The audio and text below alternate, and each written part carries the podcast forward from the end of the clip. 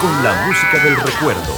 Omega Stereo presentó los top ten del siglo XX. No es con dos, ni con tres. Una verdadera mesa de diálogo debe contar con la participación de todos. En esta mesa se debe representar Panamá con todas sus letras. Consejo Nacional de la Empresa Privada. Ahora usted puede tener los dientes blancos que siempre soñó en solo 45 minutos. En Balboa Dental Clinic le ofrecemos el sistema de blanqueamiento Zoom 2, utilizado por el Dr. Dorfman en la serie televisiva Extreme Makeover. Balboa Dental Clinic, atención personal y ambiente cordial. Lo espera en su local ubicado en Balboa, diagonal al Nicos Café. Teléfono 228-0338 y el 314-1019. Balboa Dental Clinic. Somos Omega Estéreo. 41 años de profesionalismo, evolución e innovación. La mejor franja informativa matutina inicia a partir de este momento con un análisis completo del acontecer nacional e internacional. Noticiero Omega Estéreo.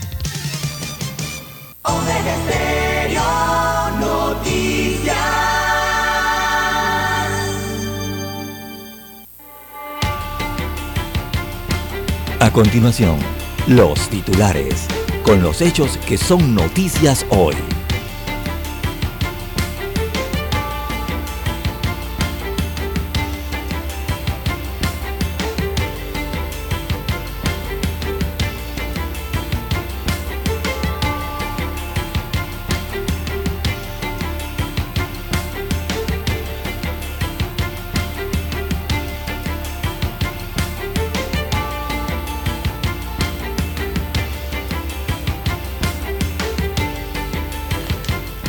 Bien, amigos oyentes, Saúl Méndez y Ricardo Martinelli, los más rechazados para la presidencia de la República. Se trata del dirigente sindical y del expresidente de la República que encabezan el rechazo de los electores para llegar a la presidencia con el 29 y 25% respectivamente, de acuerdo a la encuesta GISMO que revela hoy el diario La Estrella de Panamá.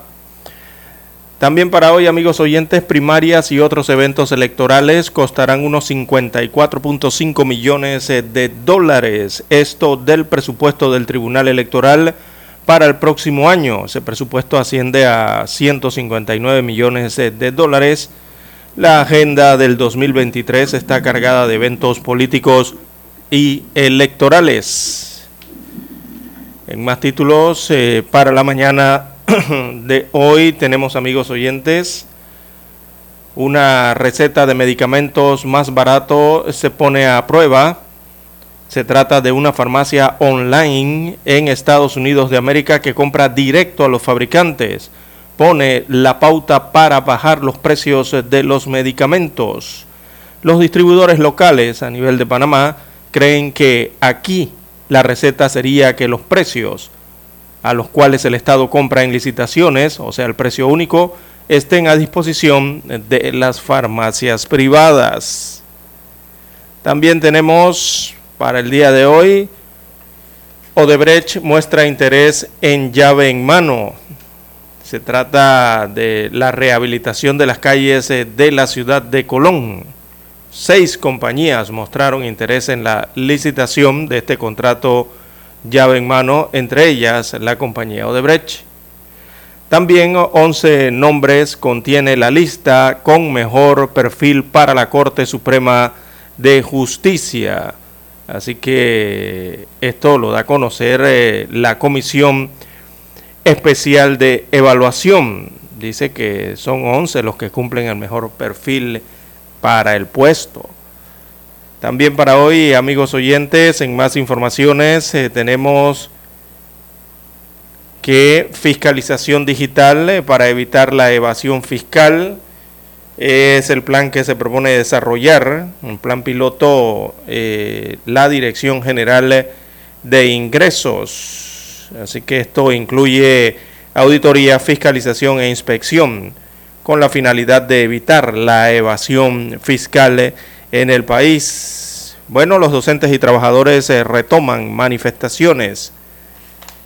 Están anunciadas para el día de mañana, así lo ha dicho la Asociación de Profesores, perdón, de Educadores de Veragua y también el Suntrax. Anunciaron estas manifestaciones, incluidos cierres de calles para el día de mañana. También reparaba el tendido eléctrico y lo arrollaron en el corregimiento de Ribato, esto en el distrito de Antón, provincia de Coclé. Otro más eh, de los accidentes de tránsito que ha cobrado la vida de panameños en la vía. También pistolero chiricano cayó en la capital, está preso por tentativa de homicidio y robo. También tenemos eh, para hoy, amigos oyentes, que policía jubilado mató a su pareja en diciembre del 2021 y no ha sido atrapado. Él tiene 60 años, lleva 8 meses burlando la ley. A nivel eh, internacional tenemos eh, para la mañana de hoy Biden dice estar preocupado por maniobras militares de China, pero no cree que vayan a hacer eh, más. También Taiwán realiza un breve simulacro de defensa de la isla con fuego de artillería real. Y Donald Trump asegura que agentes del FBI están allanando su propiedad en la Florida. Amigos oyentes, estas y otras informaciones durante las dos horas del noticiero Omega Estéreo. Estos fueron nuestros titulares de hoy. En breve regresamos.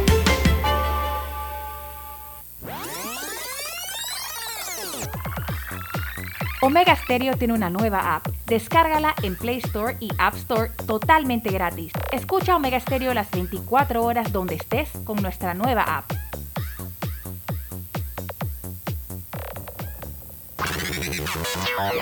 Desde el dominante Cerro Azul, Omega Estéreo cubre las provincias de Panamá, Colón, Darién, Panamá Oeste y las playas en los 107.3.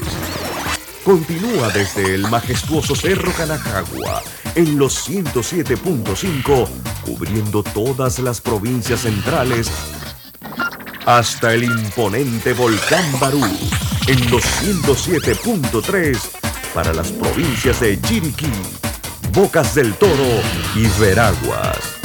Omega Estéreo para todo Panamá.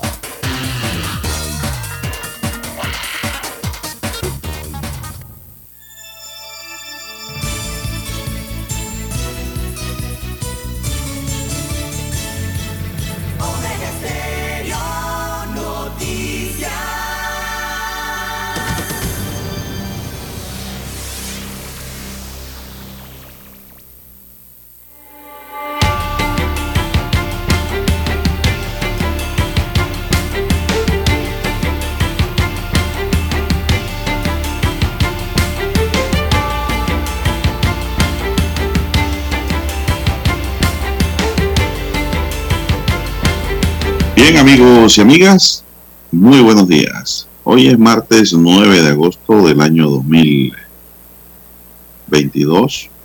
En el tablero de controles está don Daniel Arauz Pinto. En la mesa informativa les saludamos. César Lara. Y Juan de Dios Hernández Anuncio para presentarle las noticias, los comentarios y los análisis de lo que pasa en Panamá y el mundo en dos horas de información.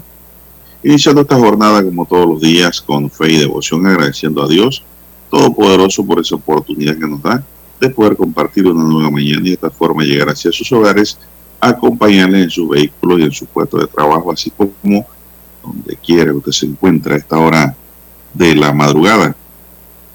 Pedimos para todos salud, divino tesoro, seguridad y protección, sabiduría y mucha fe en Dios. Mi línea directa de comunicación para cualquier información que me quiera enviar, pregunta o consulta es el doble seis catorce catorce cuarenta y cinco. Ahí me pueden escribir al doble seis catorce catorce cuarenta y cinco. Igualmente pueden hacerlo a las redes sociales, a la cuenta de Don César Lara. Don César, ¿cuál es su cuenta?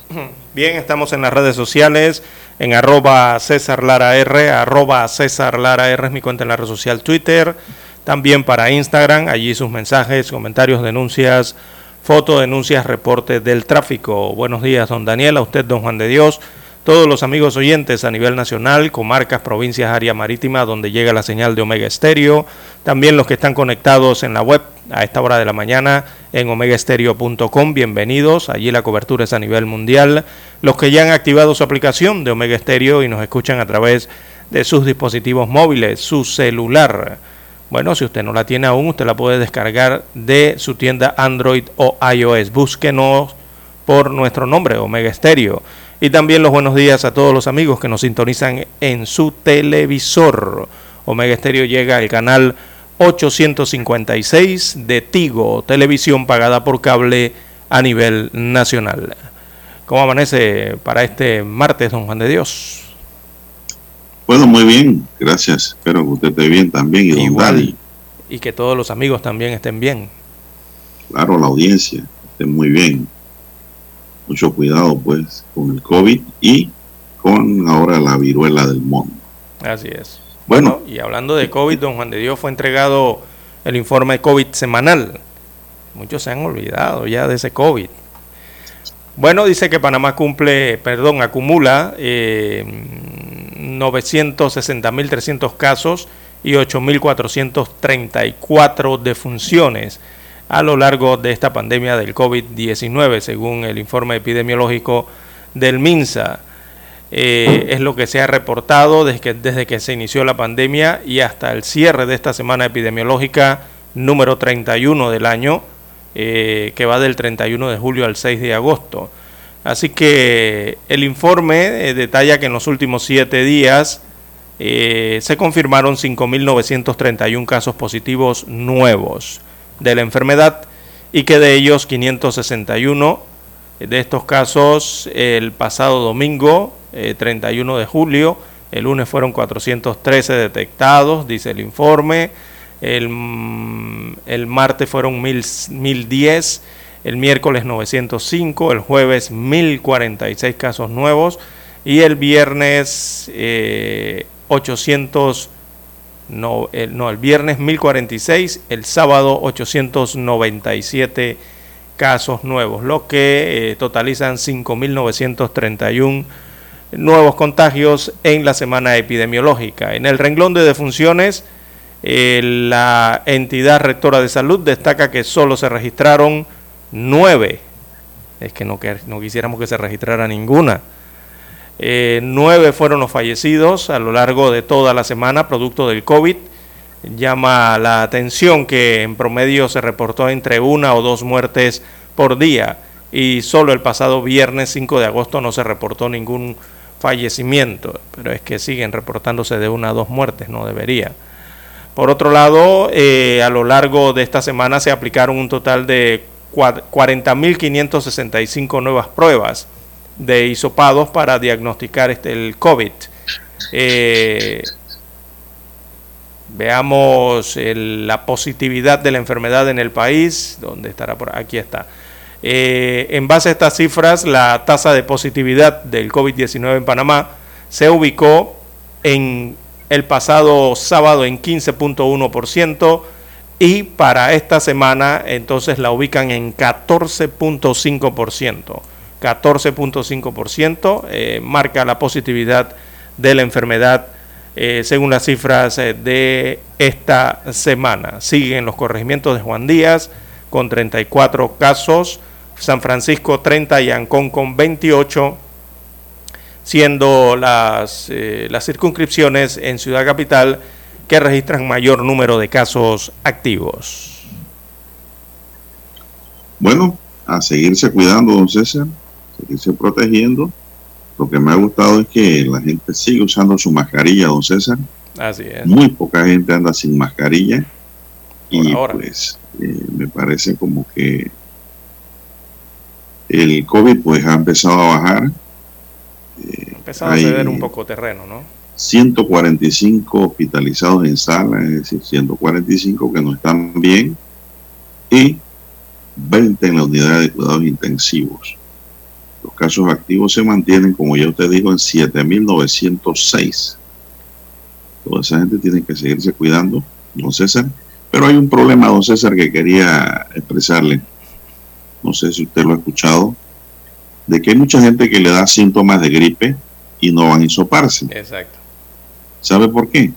Porque si trabajan con el Estado, que son un funcionario público, le descuentan esos días y no se los pagan. Lo mismo ocurre en la empresa privada. La gente no quiere faltar y prefieren ir a trabajar con síntomas y ahí están contagiando al resto del personal, don César. Sobre todo en el sector, en el sector estatal. Yo no sé dónde inventaron eso, de que los días que usted pase en cuarentena no los pagan. Eso es ilegal, inconstitucional. Eso lo inventó el gobierno nacional de Nito Cortizo donde le ha empezado a descontar de las vacaciones, los tiempos compensatorios y de todo a la gente que ha estado con COVID y para no, dice que eso no se tiene que pagar. ¿Cómo no se va a pagar hoy? Esa es una enfermedad. Sí, exactamente. También yo creo que la, otra cara de la moneda, don César, era evitar que la gente estuviese faltando. Eso de que tengo síntomas, voy a hisoparme. Y a los dos días dije, no, no tengo nada Salí negativo, pero te tomaste dos días en casa. De todas maneras, la calavera ñata por donde la mires. Y entonces ahora con el problema de que hay gente que tiene síntomas y van a trabajar con esos síntomas de COVID. Y es más, ni le dicen nada a los compañeros, José, salvo que estén estornudando. Eso es un problema que afecta realmente el tema de los contagios en Panamá. Don Dani, vamos a hacer una pausa para regresar con más. La mejor franja informativa matutina está en los 107.3 FM de Omega Estéreo. 5.30 AM. Noticiero Omega Estéreo. Presenta los hechos nacionales e internacionales más relevantes del día. 7.30 AM. Infoanálisis. Con entrevistas y análisis con los personajes que son noticia de 8 y 30 a 9 y 30 de la mañana, sin rodeos, con Álvaro Alvarado, de lunes a viernes, por Omega Estéreo. Para anunciarse en Omega Estéreo, marque el 269-2237. Con mucho gusto le brindaremos una atención profesional y personalizada. Su publicidad en Omega Estéreo. La escucharán de costa a costa y frontera a frontera. Contáctenos 269-2237. Gracias.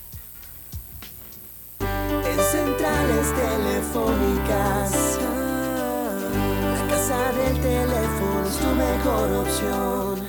Te asesoramos y ofrecemos buena atención.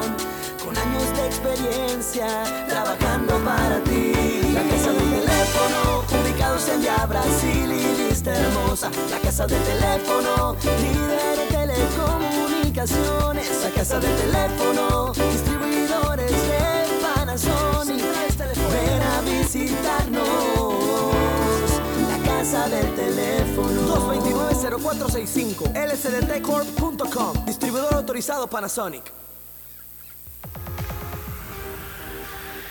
Omega Stereo tiene una nueva app. Descárgala en Play Store y App Store totalmente gratis. Escucha Omega Stereo las 24 horas donde estés con nuestra aplicación totalmente nueva.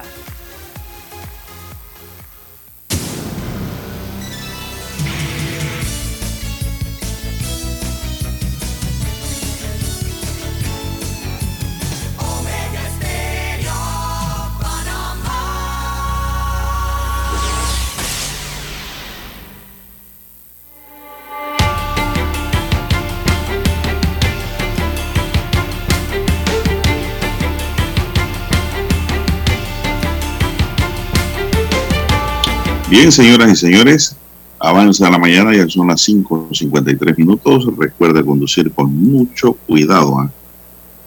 Bien, grupos sociales del Sindicato Único de Trabajadores y similares y la Asociación de Educadores Veragüenses están llamando a protestar el próximo miércoles porque consideran que el gobierno ha incumplido los acuerdos pactados en la Mesa Única del Diálogo de Penonomé. Saúl Méndez, secretario del que anunció acción de protesta para este miércoles ante la disconformidad con el incumplimiento de los acuerdos en la mesa única del diálogo y la dilatación en la discusión de los temas que están en el tapete. Méndez detalló que a esta acción de protesta que consiste en el cierre de calles a nivel nacional por parte del Sutra, que a partir de las 7 de la mañana, también está la Alianza del Pueblo Unido y otras organizaciones que tengan capacidad para protestar porque hay educadores pues, que tienen un compromiso de seguir dando clases. Una acción que busca enviar un mensaje contundente al gobierno de que no estamos jugando, que estamos demandando que se cumpla con lo que se iba a cumplir y adicional dar respuesta a los puntos que no hay como medicamentos en materia de energía. Todavía falta el tema de la corrupción y el tema de la mesa temática, señaló Saúl Méndez denunció también que en materia de alimentos han observado el chantaje de los empresarios que han empezado a incrementar los precios, pero además los 72 artículos pactados con el gobierno no aparecen en los supermercados, tiendas, abarroterías, mini super. Es una queja de la población y obviamente tenemos que decirle al pueblo el resultado de ejecutar estas políticas del gobierno es del señor Nito Cortizo, afirmó. Por otro lado, mencionó que en el tema del combustible han recibido quejas de mucha gente que al momento de hacer uso de beneficios del combustible no los despachan en la forma acordada. En el tema de medicamentos dijo que no hay listado hasta hoy ni han dicho cómo se va a dar los precios de esos medicamentos y en el tema de energía ocurre lo mismo. Es decir, el gobierno se ha negado hasta ahora en dar respuestas concretas a estas demandas del pueblo panameño, sostuvo Méndez. Y con el inicio de la discusión en la mesa de diálogo del tema de la Caja de Seguro Social, solicita que se haga un diálogo real, ya que considera que ha habido oposición de los representantes del gobierno y de la Caja de Seguro Social en dar respuestas para que haya un diálogo democrático real en el que participen todos los actores que tienen que ver con el tema del seguro social. Por otra parte, la Asociación de Educadores Veragüenses también hizo un llamado a un piqueteo a nivel nacional este miércoles 10 de agosto con el fin de exigir el cumplimiento de los acuerdos de la mesa de diálogo por Panamá. Así es. Eh. cerrará calle y la EVE hará piqueteo. César, me imagino que esos piqueteos lo harán en su tiempo libre, por el compromiso que tienen con los niños y con los padres de familia, don César. no lo han anunciado. Una clase anunciaron que harán las movilizaciones, pero no anunciaron de qué forma los maestros eh, o los educadores de la AEB, ¿no? Allá en Veragua. Pueden hacer marcha, marchas en diferentes horarios. Después que salen del trabajo pueden ir a marchar. O, los antes de, ir al trabajo pueden ir a marchar. Eh, pero deben dar sus clases, don César. Ya no se trata del gobierno, sino del el futuro de muchos panameños el futuro de muchos panameños, de muchos niños, muchos jóvenes que necesitan que se cumpla el calendario escolar. Bueno, la EVE tiene los mismos planteamientos prácticamente que el Suntrack y que el resto de las organizaciones que están sentadas en esa mesa, eh, igual, ¿no? Lado de ANADEPO y la Alianza eh, del Pueblo Unido por la Vida y ellos señalan, los educadores veragüenses, el tema de la canasta básica, dice que está aumentando los precios de los productos de la canasta básica y eh, es lo que le estamos advirtiendo al gobierno central, al cual dijo que está jugando nuevamente con la dignidad del pueblo. Ellos le dijeron que tienen que cumplir con lo pactado, al menos lo dijo la AEBE, y no descartaron también un llamado a asamblea con las bases. Así que son las actividades que tienen proyectadas para mañana miércoles también, ¿no? Que son eh, el llamado de movilización que debe incluir piqueteos. Bueno, César, el tema de la canasta básica creo que es la principal fuente de disconformidad. No tanto el combustible, ¿eh? porque el combustible está a 3.25 en la bomba que usted vaya. Así es, casi de forma general a mm. nivel nacional. Así es, ahí no hay problema. Usted nada más tiene que estar, tiene que estar registrada su, su, carro en la plataforma. Ellos inmediatamente meten su cédula, ubican de una vez el carro, van y revisan la placa. Si usted tiene más de un vehículo, se dan cuenta y ahí pues le ponen su combustible. Porque hay personas que tienen más de un carro, tienen más, más de uno registrado, por lo que el bombero tiene que apuntar también, anotar el número de placa en el iPad o el celular que está usando. Eh, yo creo que el problema fundamental, don César, de esto está en la canasta básica. Sí, evidentemente al unísono lo, que, lo que está pidiendo los medicamentos darán el listado a conocer pronto, pero la canasta básica es el problema fundamental. Ahora mismo, eh, el, al unísono, don Juan de Dios, el país o la población o los manifestantes lo que están pidiendo es que se bajen los precios de los alimentos. Eso es, Eso es en síntesis eh, lo que eh, piden que se cumpla en el país. No, César, se está cumpliendo. El problema es el que dijo la CONEP, el desabastecimiento. Ese es el problema. Si usted tiene el producto, usted lo pone el precio que dijeron. Pero yo pregunto, ¿cómo usted va a obligar a un empresario comerciante a vender los productos que están en la canasta básica regulada? Si él tiene libre disposición, si es un bien privado, don César. Si eso no le rinde, simplemente no lo compre, no lo pone en estantería, es el problema de regular los precios, don César. Así es, y pasa a la otra tienda entonces. Ahí está el problema. Entonces usted encuentra otro producto, otra marca al lado de donde está el lugar vacío, porque le, le hacen el espacio y ponen ahí productos regulados, pero cuando usted ve eso está en blanco, ahí no hay nada. Usted pregunta, no, ya se agotó. Entonces digo, ¿cómo vas a obligar a un empresario en democracia, don César, a vender productos que el empresario no quiere vender porque gana menos? Por lo menos en democracia no lo pueden obligar. Tal vez en Venezuela y Cuba y Nicaragua sí lo pueden obligar. Pero aquí todavía no se puede obligar en Panamá porque aquí estamos viviendo un régimen un sistema democrático y representativo. Eso es difícil. Entonces ellos dicen que la culpa es del gobierno que no pone la... Pero ¿cómo el gobierno va a obligar a alguien, don César, a vender un producto si no lo quiere poner en estantería? Es la pregunta que yo hago. ¿Qué me dice usted de eso? Bueno, que son las seis en punto de la mañana y hay que escuchar las notas del himno nacional, don Juan de Dios.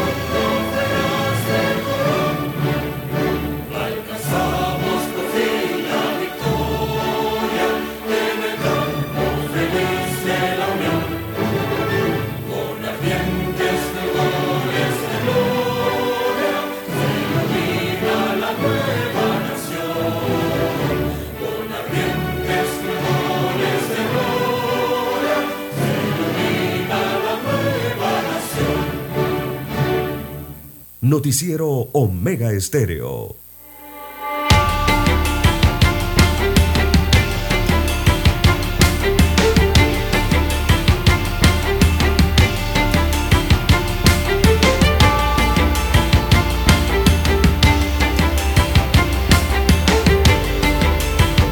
Bien, bien, bien, seguimos. Son las seis, cuatro minutos. Bueno, don César, el tema que estábamos tocando es un tema, pues, mucho que hablar, mucho que opinar. Y entonces, ¿cómo? Y la pregunta mía es cómo el gobierno puede hacer para que se cumpla con las estanterías llenas de los productos regulados, don César. ¿Cómo se puede hacer? Si el gobierno no puede meterse de ninguna forma en la decisión de las empresas privadas en cuanto a la compra y venta de productos. ¿Qué le parece? ¿Qué me puede usted decir? ¿Qué piensa usted? Bueno, el gobierno tiene el gobierno tiene el Ministerio de Economía y Finanzas y el Ministerio de Desarrollo Agropecuario, don Juan de Dios, eh, para hacer los análisis de cómo poder coadyuvar a que se mantengan los precios bajos. Ciertamente habrá algunos productos importados que quizás aumenten de precio con el tema eh, de la situación eh, que hay en Ucrania y Rusia que produce algunos efectos, al igual que los altos precios del petróleo. Aunque el petróleo ha ido descendiendo eh, semana a semana, ha ido bajando el barril del petróleo. Eso en algunos productos que llegan aquí de forma de importación quizás se vea afectado, ¿no? El precio me refiero. Eh, pero a nivel nacional, don Juan de Dios, hay, hay, una producción nacional que parte de ella, según estos acuerdos, eh, tiene precios regulados. Allí el gobierno puede, don Juan de Dios, con los analistas que tienen en sus instituciones, ¿verdad? precisamente analizar cómo pueden ayudar a que se mantengan los precios bajos. Hay varios mecanismos. No sé cuál mecanismo conoce usted. Eh, para eso están las instituciones, don Juan de Dios. ¿Usted no tiene idea entonces? Para eso están las instituciones. ¿Usted piensa que para eso están? Bueno, yo le digo la verdad cuál es la relación de la inversión de la empresa privada. El problema es que el gobierno al final de la historia va a tener que crearles un incentivo a la empresa privada y eso lo vamos a pagar todo. Eso es comer fiado también para que las empresas privadas pues sientan la motivación de poner un producto regulado en la estantería. Entonces, ahora bien, el tema es de que existe un precio mínimo del producto y un precio tope. La regulación queda en ese margen, ¿no? Por eso que usted en, muchas estanterías no va a encontrar, don el mismo precio para los productos que tienen un letrerito, cada uno y va variando. Entonces usted dice, pero aquí cuál es el precio tope no es que el comerciante tiene allí un margen de números para jugar y no pasarse del precio tope que han establecido en la mesa de diálogo. Por eso es que usted ve diferentes marcas a veces que tienen precios diferentes. Esta es una lata de sardinas, pero esta es otra lata de sardinas. ¿Y por qué esta vale menos? Esto no está regulado en un solo precio. Bueno, Hay un precio mínimo y un precio tope. Para eso está el Estado. regulación de precios. Hay instituciones, don Juan de Dios, hay instituciones que se llaman ACODECO, eh, las que ya lo mencioné, que, son las que deben garantizar el acceso a esos productos, garantizar el acceso a los sectores menos pudientes de esos productos y son los que también deben incluso hasta minimizar los movimientos especulativos que podrían eh, estar presentándose y encareciendo quizás hasta artificialmente esos mismos productos. Para eso están ellos. no, eso, eso no es así. Eso hay que ir al meollo, al grano. Hay que ir, hay que buscar la causa. Hay que disolver las instituciones, pues. Eh, el problema es que es un problema real de estructuras económicas. Entonces, esto no es de que yo sé que está la Codeco, pero la Codeco ¿qué va a hacer? Lo que dice la ley, más nada. Si la Codeco se sale de la ley, cae en un delito.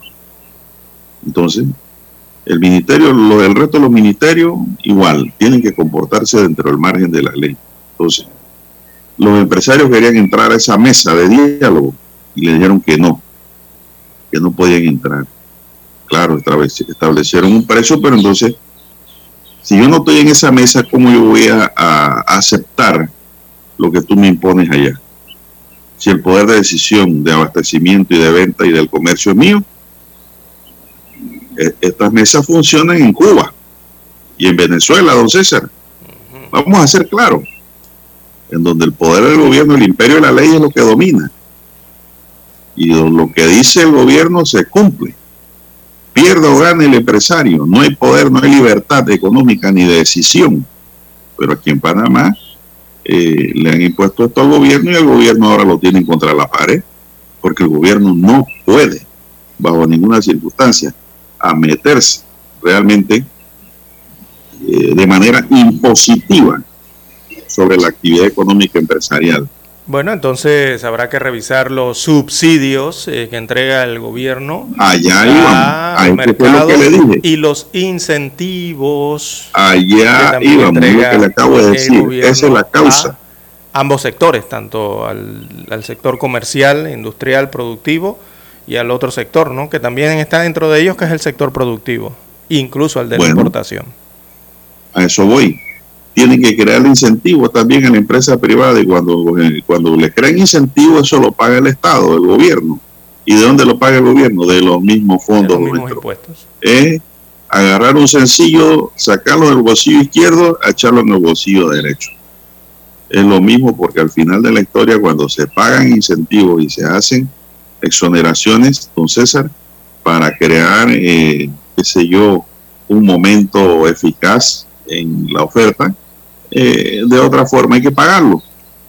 ¿Cómo lo vas a pagar? Menos maestros, menos profesores, menos policías, menos medicamentos, menos servicios, porque el Estado no puede con la carga. Por eso es que se necesitan buenos administradores en un Estado democrático, gente con luz larga, que pueda ver, pueda crear, pueda inventar cosas positivas para el país y no quedarse solamente en repartir dinero, porque para repartir dinero cualquiera puede ser presidente y gobernar, no sé de esa manera. Tienen que tener creatividad. Bien, son las 6, 11 minutos, 6, 11 minutos, y, este problema va a seguir porque digo, ¿cómo puedes hacer que los productos regulados estén en la estantería? Es la, la pregunta ahora. Los productos regulados, don César, también hay una realidad. La mayoría de los panameños no los compran, don César. Porque las marcas no son las que están acostumbrados a comprar. no Correcto. Eh, eso, eso, digo, eso lo veo ¿no? en los supermercados. No sé cómo funcionará a nivel de tiendas, mini super y a nivel de abarroterías en lugares apartados, ¿no? Cómo se hará. Son las 6, 12 minutos, señoras y señores. Es un problema la regulación de precios. Regular el precio, ya eso de que desaparecieron la oficina, vieron como quien dice, se formó la rebatiña, rompieron la piñata. Sí, hasta ahora. para Panamá poder negociar en la OMC tenía que eliminar esa, esa oficina, la ORP, a raíz de los tratados internacionales que surgieron del nuevo orden mundial precisamente pues van encaminados a que la gente produzca más ganancia y más ganancia y eso es lo que ha creado la gula. Entonces, lo que he visto hasta ahora... Una gula, una insaciabilidad por parte de muchos comerciantes que piensan que es ganar, ganar y ganar bastante y se olvidan de las consecuencias políticas que eso puede traer, que después no vas a ganar ni allá ni acá y tienes que irte, como le ha sucedido a muchos suramericanos. Bueno, sobre eh, todo en Venezuela. Es una realidad, no, estoy echando cuento. Así funciona, ¿no? Bueno, los niveles hasta el momento, los niveles hasta el momento, antes de ir a la pausa, los niveles hasta el momento de, escasez, mm, no es que haya escasez, don Juan de Dios, porque usted va a los supermercados y hay el producto, lo único es que no están en la posición o en la estantería donde están marcados como eh, eh, productos regulados, pero sí hay el producto.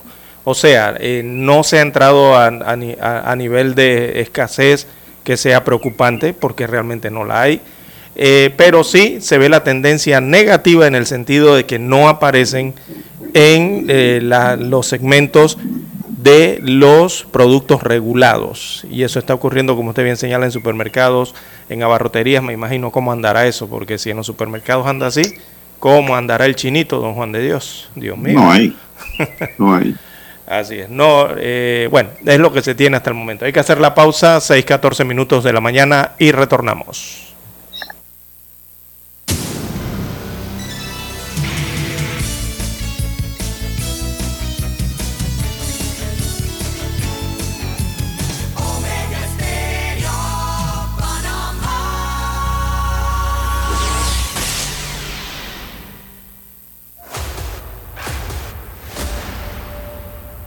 Desde los estudios de Omega Estéreo, establecemos contacto vía satélite con la voz de América.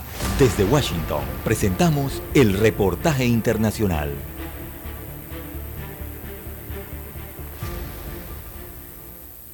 Una serie de tiroteos fatales contra la comunidad musulmana en Albuquerque, Nuevo México, cobró una nueva víctima y ya son cuatro los muertos de este tipo de asesinatos selectivos que se han presentado en esta ciudad durante los últimos nueve meses. Confirmó la policía al considerar que los crímenes estarían relacionados, por lo que pidió ayuda a la comunidad para dar con el paradero de los responsables.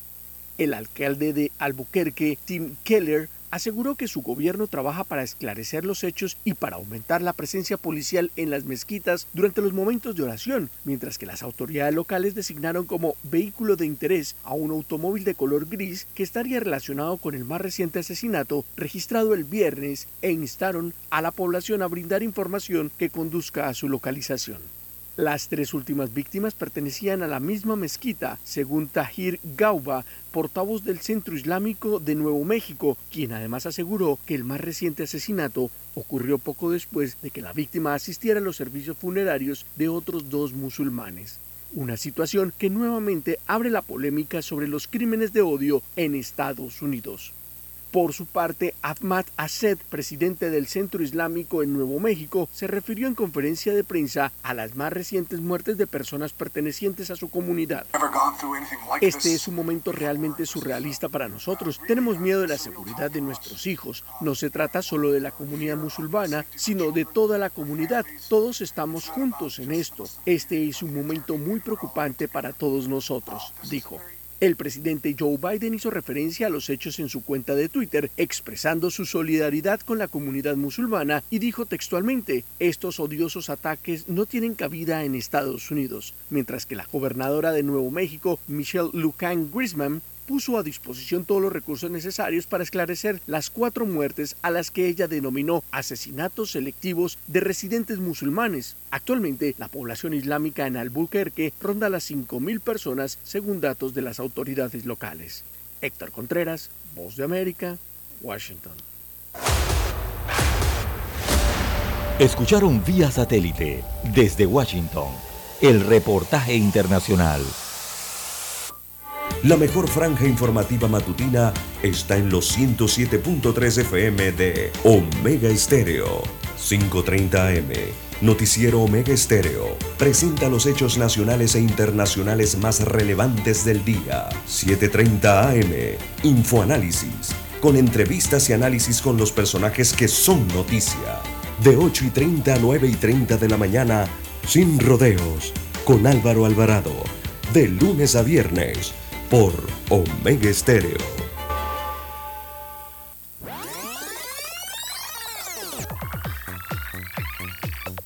Omega Stereo tiene una nueva app. Descárgala en Play Store y App Store totalmente gratis. Escucha Omega Stereo las 24 horas donde estés con nuestra aplicación 100% renovada. Noticiero Omega Estéreo.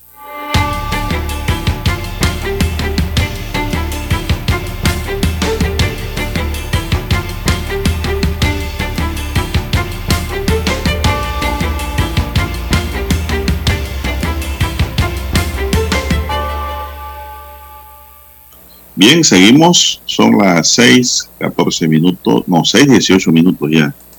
Bueno, César, este es un tema del que uno puede hablar, y conversar y dialogar y, creo que debe haber también un desprendimiento, pienso yo.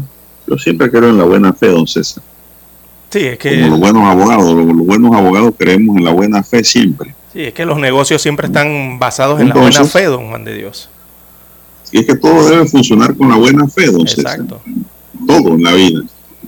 Y por eso que yo digo, a lo mejor algunos dirán que bueno, eso es imposible, pero yo creo que también eh, la empresa privada, vamos a hablar en términos generales, tiene que jugar un rol para paliar la crisis. Ellos deben saber de que no pueden matar la gallina de huevo de oro. Porque también hay una responsabilidad, son parte de la sociedad. Y tienen claro, y al final eh, la paz social es muy importante y ellos son agentes importantes también para mantener esa paz social que es necesaria indistintamente de las intenciones y los intereses que tengan algunos grupos o personas que están en estas eh, protestas a nivel nacional, ¿no? Yo creo que la paz social está por encima de cualquier un interés particular porque es el interés general, ¿no? Y eso es muy importante y ahí es donde yo creo, siempre apelando a la buena fe, en donde el sector económico empresarial, que es el que mueve y hace girar la economía, eh, pueda coadyuvar de una manera positiva para con el Estado panameño. Así lo veo yo. Bien, son las seis veinte minutos. que más tenemos, don César? Bien, don Juan de Dios, perdón, las 6.20, 6.20 minutos eh, de la mañana en todo el territorio nacional. Bueno, ayer eh, se presentaron al Tribunal Electoral más de un centenar de aspirantes a candidaturas por la libre postulación, eh, conocidas en Panamá como las candidaturas independientes, que el nombre correcto es libre postulación. Sí, libre postulación. Bueno, ayer se presentaron eh, estos precandidatos eh, de libre postulación y don Juan de Dios presentaron ante el Tribunal Electoral, primero se presentaron como precandidatos ¿no? de una coalición denominada en Panamá Vamos, que es liderada o organizada por dos diputados de la Asamblea Nacional, Gabriel Silva y Juan Diego Vázquez, del circuito 83, eh, Silva y, Vázquez, el, circuito de San Miguelito, don Juan de Dios, usted que está cerca de esa área, mantiene el 8 el 86 o, o cambió la nomenclatura. No, se cambia el número. Ya cambió el número, ¿qué, circuito? creo que es el 85, ¿verdad? Me parece que es el 8 No sé qué 8 es, pero no es 86. Ya no es 86, ya, ya cambió. Si Acá el número exacto ahora mismo. Para Betania es 83, cambió. bueno, se presentaron estos dos diputados con los miembros, parte de los miembros de esta coalición Vamos, eh, que son precandidatos que aspiran entonces a cargos de elección popular por la vía eh, de libre postulación. Y ellos se presentaron eh, para anunciar, don Juan de Dios, que además de presentarse renunciarían, anunciaron que renunciarán a lo que es el fuero penal electoral.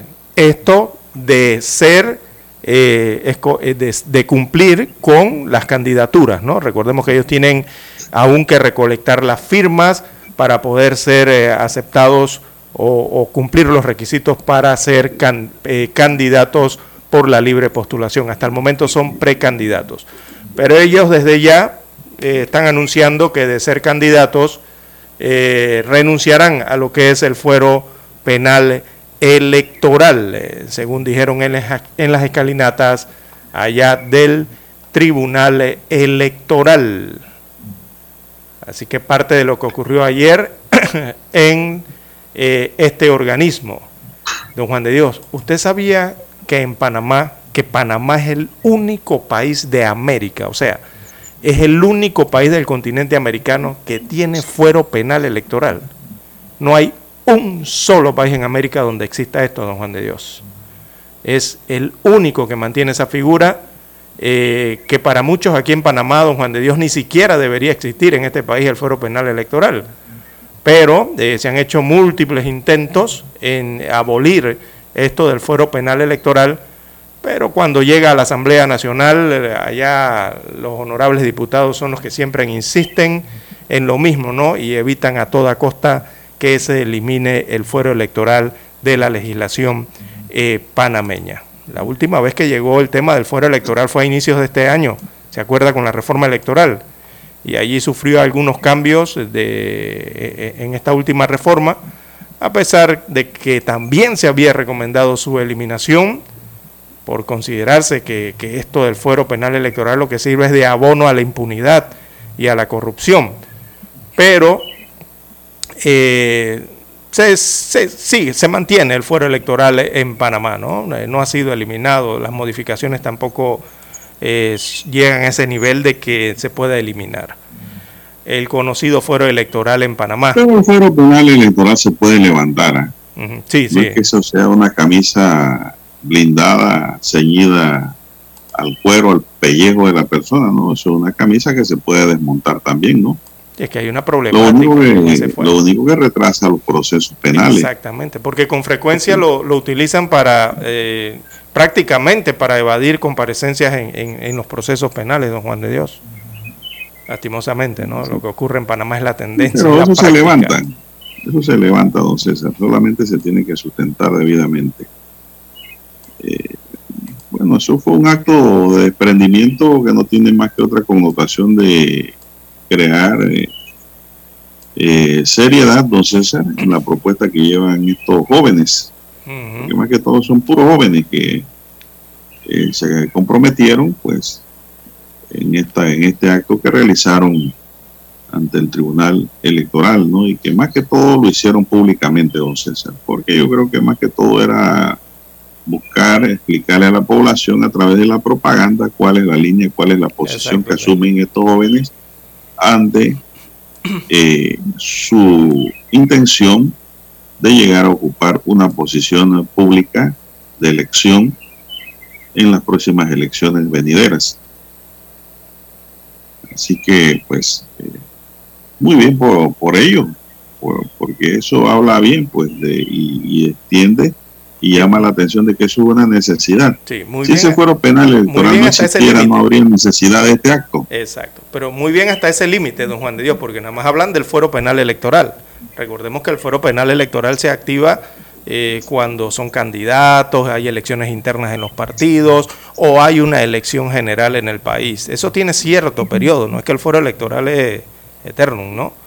Eh, pero hasta allí, eh, no, no hablaron de la inmunidad de, por ejemplo, los cargos que van para la Asamblea Nacional o que aspiran allí a la Asamblea Nacional, no, especificaron nada. no especificaron nada en cuanto a eso. Eh, no especificaron tampoco nada en cuanto a, lo que tanto se ha criticado en la Asamblea Nacional con los beneficios y que hay dentro de esa institución que cuestan mucho dinero al Estado panameño, don Juan de Dios. Tampoco se habló nada de eso al respecto. Quizás eh, lo estarán informando más adelante así como el resto de la oferta electoral. También estará informando eh, cuáles son sus propuestas ¿no? Eh, de cara a las elecciones del 2024. Bueno, son las 6:27 minutos. Señoras y señores, vamos a hacer una pausa para escuchar el periódico. Para anunciarse en Omega Estéreo, marque el 269-2237 con mucho gusto le brindaremos una atención profesional y personalizada. Su publicidad en Omega Estéreo. La escucharán de costa a costa y frontera a frontera. Contáctenos 269-2237. Gracias. Omega Estéreo, 24 horas en FM Estéreo. Desde los estudios de Omega Estéreo, establecemos contacto vía satélite con la voz de América. Desde Washington, presentamos el reportaje internacional.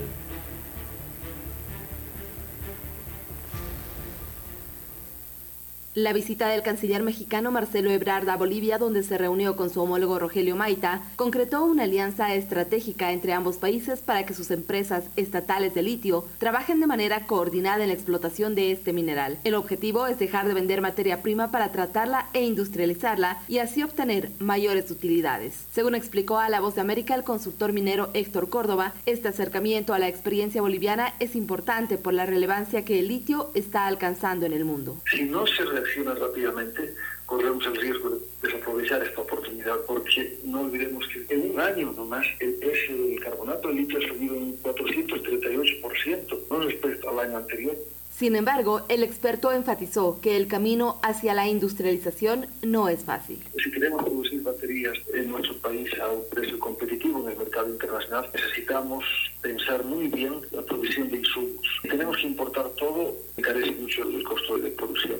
El canciller Ebrard, luego de conducir un vehículo eléctrico boliviano en las calles de la ciudad de La Paz, anunció que su fabricación a escala será el 2023, entre las empresas bolivianas Quantum Motors y la mexicana Potencia Industrial y también se fabricarán baterías de litio. Mientras tanto, en Bolivia sube la expectativa, especialmente en la región de Potosí, al sur del país, donde se encuentra el Salar de Uyuni que contiene la mayor reserva de litio en el mundo. En este contexto, el Comité Cívico de Potosí pidió un diálogo con el gobierno del presidente Luis Arce sobre el tema de las regalías, como indicó a La Voz de América su presidenta Roxana Gras. El 10 de agosto es nuestra reunión y creemos que si no hay respuestas favorables para el departamento, nosotros lo que vamos a entrar en movilizaciones respectivas, porque esto del pedido de mejores regalías para el departamento es algo que le corresponde a Potosí. Bolivia posee una reserva de alrededor de 21 millones de toneladas métricas certificadas de litio. Fabiola Chambi, Voz de América, Bolivia. Escucharon vía satélite desde Washington el reportaje internacional.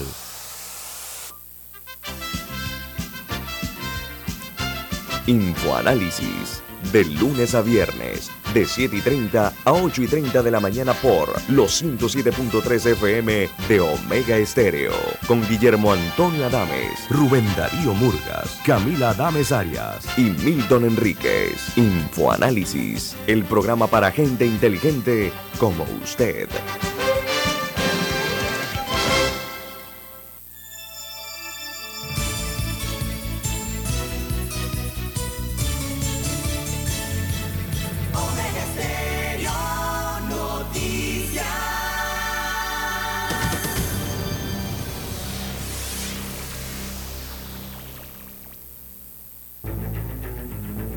Las noticias impresas en tinta sobre papel. Con ustedes. Escuchando el periódico. Los titulares de las primeras planas de los diarios estándares de circulación en Panamá.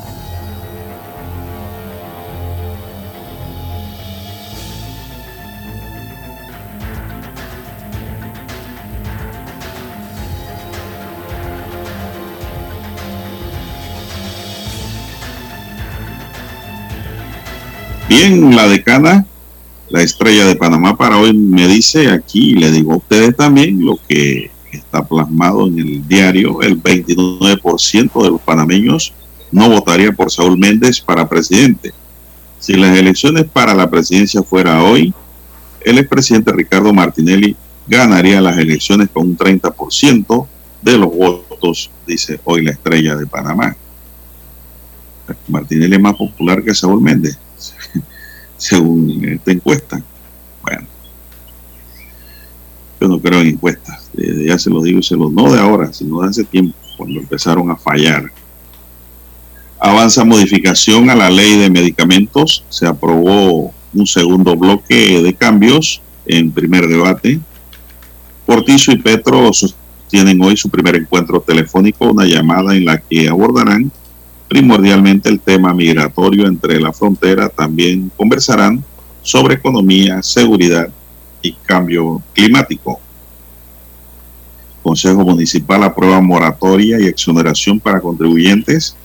Se espera que unos 46 mil contribuyentes de los 26 corregimientos del Distrito Capital se puedan acoger a este beneficio. La medida estará vigente hasta el 30 de noviembre.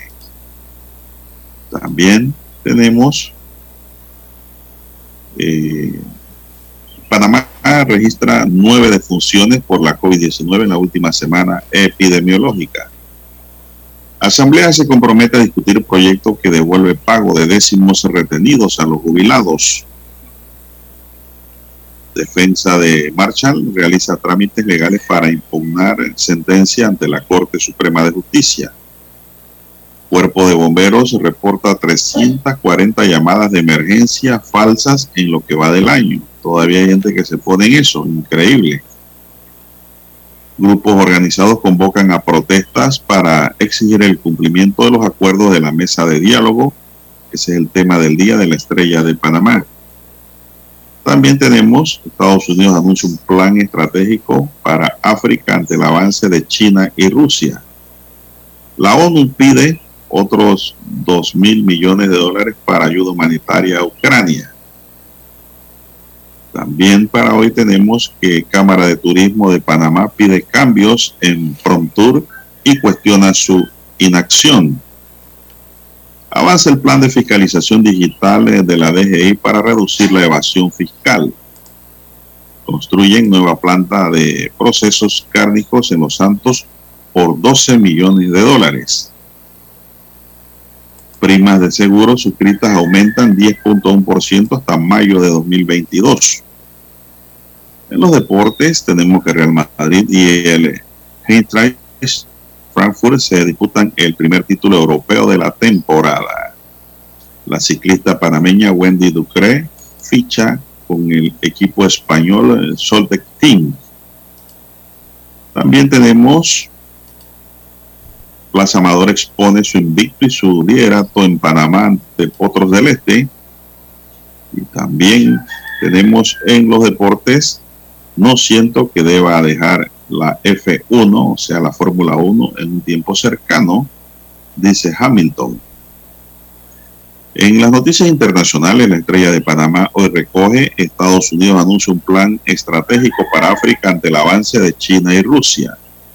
La ONU pide 2 mil millones de dólares para ayuda humanitaria a Ucrania.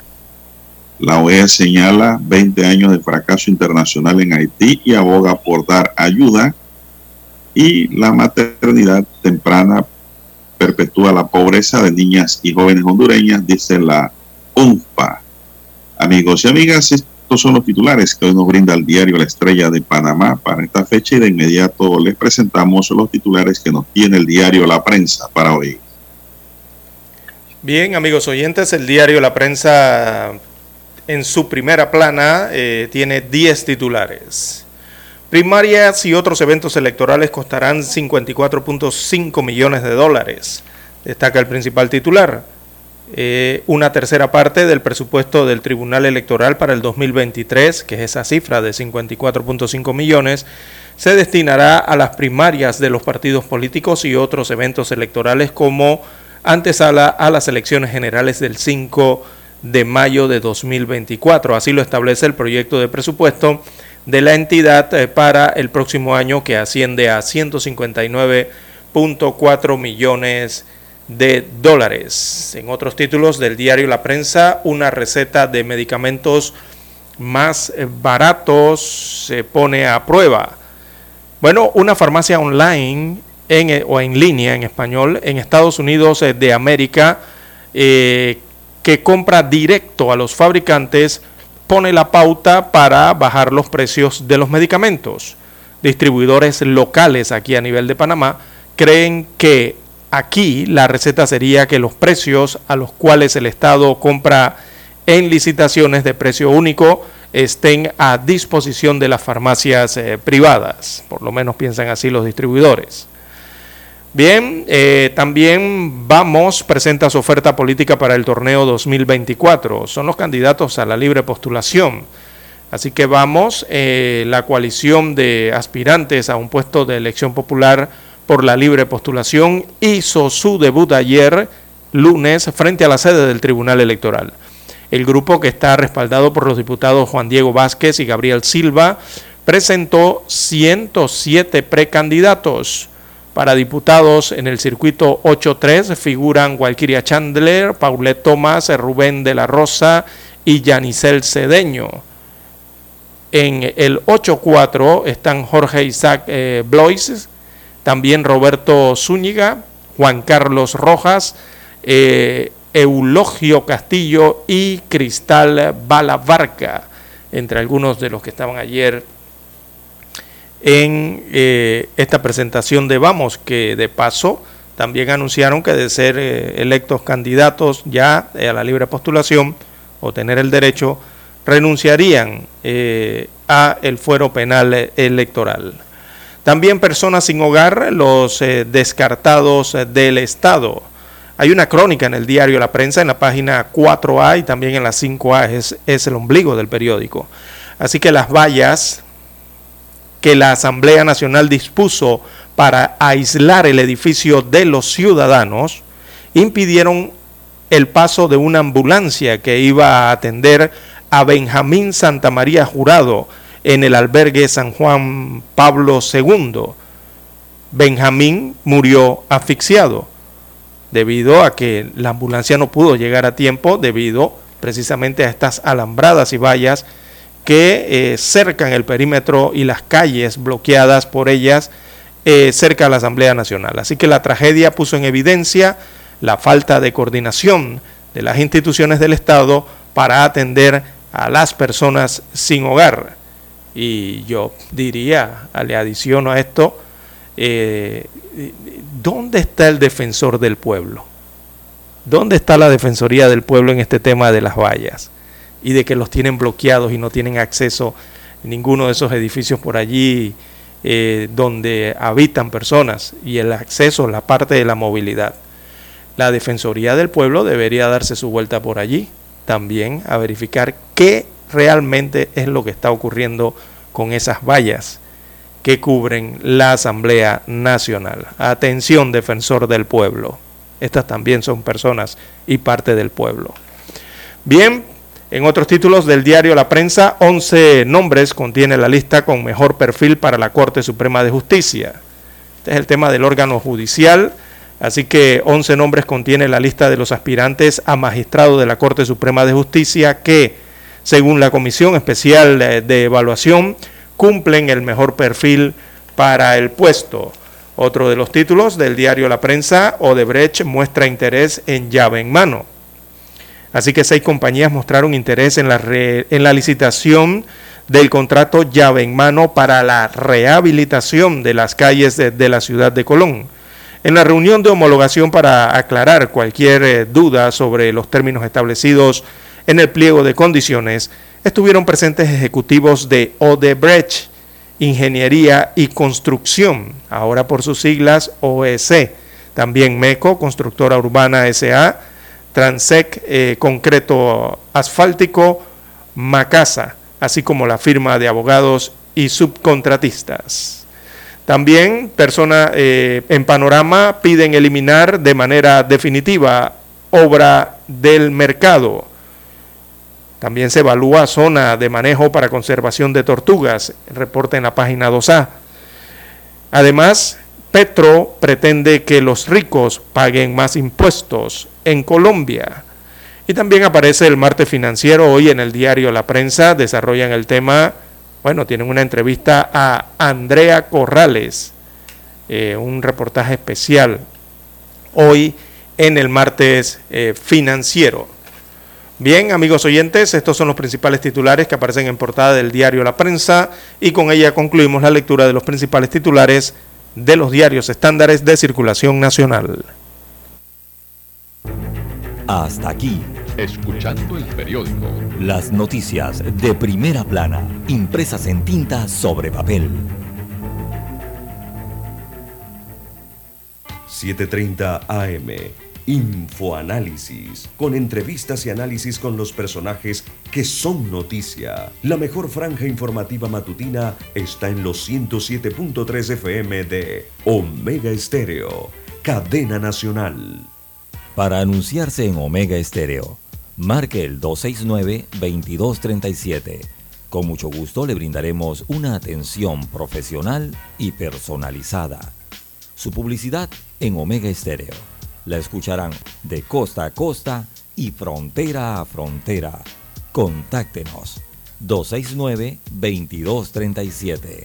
Gracias.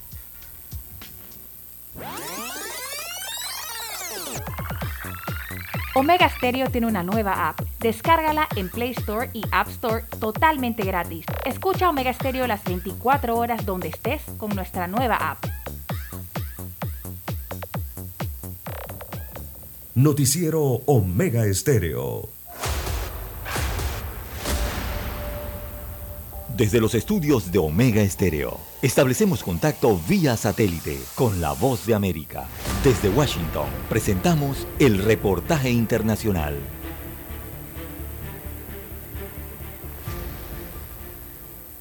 El presidente Joe Biden firmará la ley Chips y Ciencia, que tiene como objetivo impulsar la competitividad de Estados Unidos frente a China mediante la asignación de miles de millones de dólares a la fabricación e investigación de semiconductores nacionales.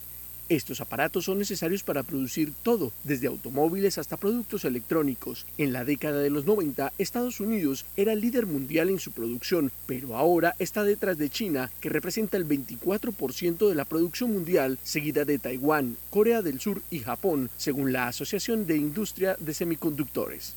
El mandatario estadounidense remarcó la importancia de la ley Chips y Ciencia, aprobada la semana pasada por el Congreso y que incluye 280 mil millones de dólares, de los cuales 52 mil millones de dólares están destinados a impulsar la investigación y fabricación de los semiconductores en el país. Bonnie Glake, directora del Instituto Crash para la Diplomacia Tecnológica de la Universidad Proud, habla sobre esta ley. Lo que no puede ser justificable es que no se produzcan porque tienen un costo prohibitivo o porque otros países aliados simplemente lo hacen mejor. Podemos aliarnos con la fabricación y respaldar eso. El gobierno de Estados Unidos ha aprovechado las asociaciones con Corea del Sur y Japón, países a los que el presidente Biden viajó en mayo, en Seúl visitó la fábrica de chips de Samsung que servirá de modelo para una instalación de 17 mil millones de dólares que se está construyendo en territorio estadounidense. Además, Estados Unidos también está lanzando un nuevo centro de investigación conjunto con Japón para fabricar chips a partir de 2025. Volker J. Soldier, director del Laboratorio de Dispositivos y Sistemas Inteligentes de la Universidad George Washington, dice. La estrategia de Washington ha sido bastante clara, ganar autonomía y elevar la dependencia política de estos valores de la cadena de suministro global, dijo. Sin embargo, el punto focal de la rivalidad tecnológica entre Estados Unidos y China se encuentra en Taiwán, la isla autónoma que Beijing afirma ser su provincia separatista. Taiwan Semiconductor Manufacturing, TMSC, produce el 92% de los semiconductores más avanzados del mundo, por lo que un posible conflicto en ese territorio podría tener efectos desastrosos en la fabricación global. Héctor Contreras, Voz de América, Washington. Escucharon vía satélite desde Washington el reportaje internacional. La mejor franja informativa matutina está en los 107.3 FM de Omega Estéreo. 5.30 AM. Noticiero Omega Estéreo. Presenta los hechos nacionales e internacionales más relevantes del día. 7.30 AM. Infoanálisis. Con entrevistas y análisis con los personajes que son noticia. De 8 y 30 a 9 y 30 de la mañana. Sin rodeos.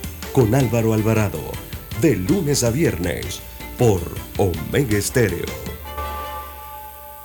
Problemas de tierra, accidentes graves, reclamos a aseguradoras, incumplimientos de contratos, reclamos de herencias, todo asunto civil y penal, consulte al 6614-1445. Ahora contamos con el servicio de asesoría, confección de pliegos de cargos, impugnación y defensa en materia de contrataciones públicas. 6614-1445. Licenciados Juan de Dios Hernández Sanjur y Belkis Hernández Díaz.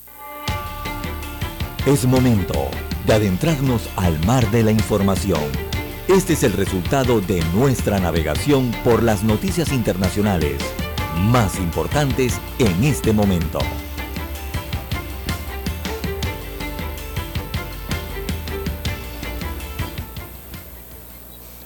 Bien, amigos oyentes, las 6:48, 6:48 minutos eh, de la mañana en todo el territorio nacional.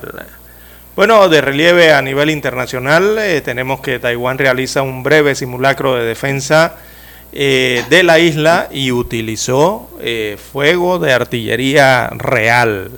Eso no eran salvas ni nada de eso, era artillería real en estas maniobras que realizó la isla eh, que se extendieron esas maniobras por mm, menos de una hora aproximadamente. Eh, desde Taiwán informan que ese mismo tipo de maniobras eh, se va a repetir el próximo jueves. así que se confirman estos ejercicios que habrían empezado en el condado meridional de Pingtung, poco después de las cuatro horas meridiano de Greenwich eh, con el disparo de bengalas y también de artillería real. Las maniobras terminaron antes de la 1.30 eh, hora mediano de Greenwich. Así que se lanzaron, eh, se utilizaron baterías de disparos. Se pudo escuchar a los soldados taiwaneses gritando misión cumplida ¿no? en el área. Eh, recordemos que esto eh, lo hace Taiwán, pero ya también lo hizo China. China desplegó eh, sus mayores ejercicios militares alrededor de la isla de Taiwán la semana pasada, en respuesta, recordemos, a la visita a esa isla de la presidenta de la Cámara de Representantes de los Estados Unidos de América, Nancy Pelosi, que constituyó esa visita al, al, más alto cargo ¿no? o del país en hacerlo en décadas a Taiwán. No había llegado un funcionario de tan alto cargo a la isla de Taiwán eh, procedente de los Estados Unidos de América. Así que bueno, parece ser una respuesta de Taiwán a, a los ejercicios que hace China también alrededor de la isla. Bien. Muy bien, don César. Bueno, ayer circuló a nivel internacional, don Dani pensaba que íbamos a abrir con esta nota, don César, y fue la partida pues de la cantante y actriz Olivia Newton-John. Pues, bueno, muchos dicen que es australiana, no, pero ella nació en Inglaterra, don César. Ella nació en Cambridge, Inglaterra, el 8 de agosto, eh, dice de 2022 cumplió 73 años. No, el 8 de agosto falleció, perdón, a sus 73, 73 años en Santa Bárbara, California, Estados Unidos. Al sur de California, sí. Ella fue hija del galés eh, Brian Newton John y la judía alemana Irena Helen Born. Su abuelo materno fue el físico y matemático alemán Max Born que obtuvo el premio Nobel de Física para el año 1954. Cuando tenía cinco años, su familia se trasladó de Reino Unido a Australia, donde a su padre le ofrecieron un trabajo como profesor en una universidad. Tuvo una hermana, la actriz Rona Newton-John, la cual falleció de cáncer también. Eh, se le conoció con el apodo de Libby de Olivia en Australia, donde transcurrió su infancia y adolescencia y estudió en la Universidad de Melbourne.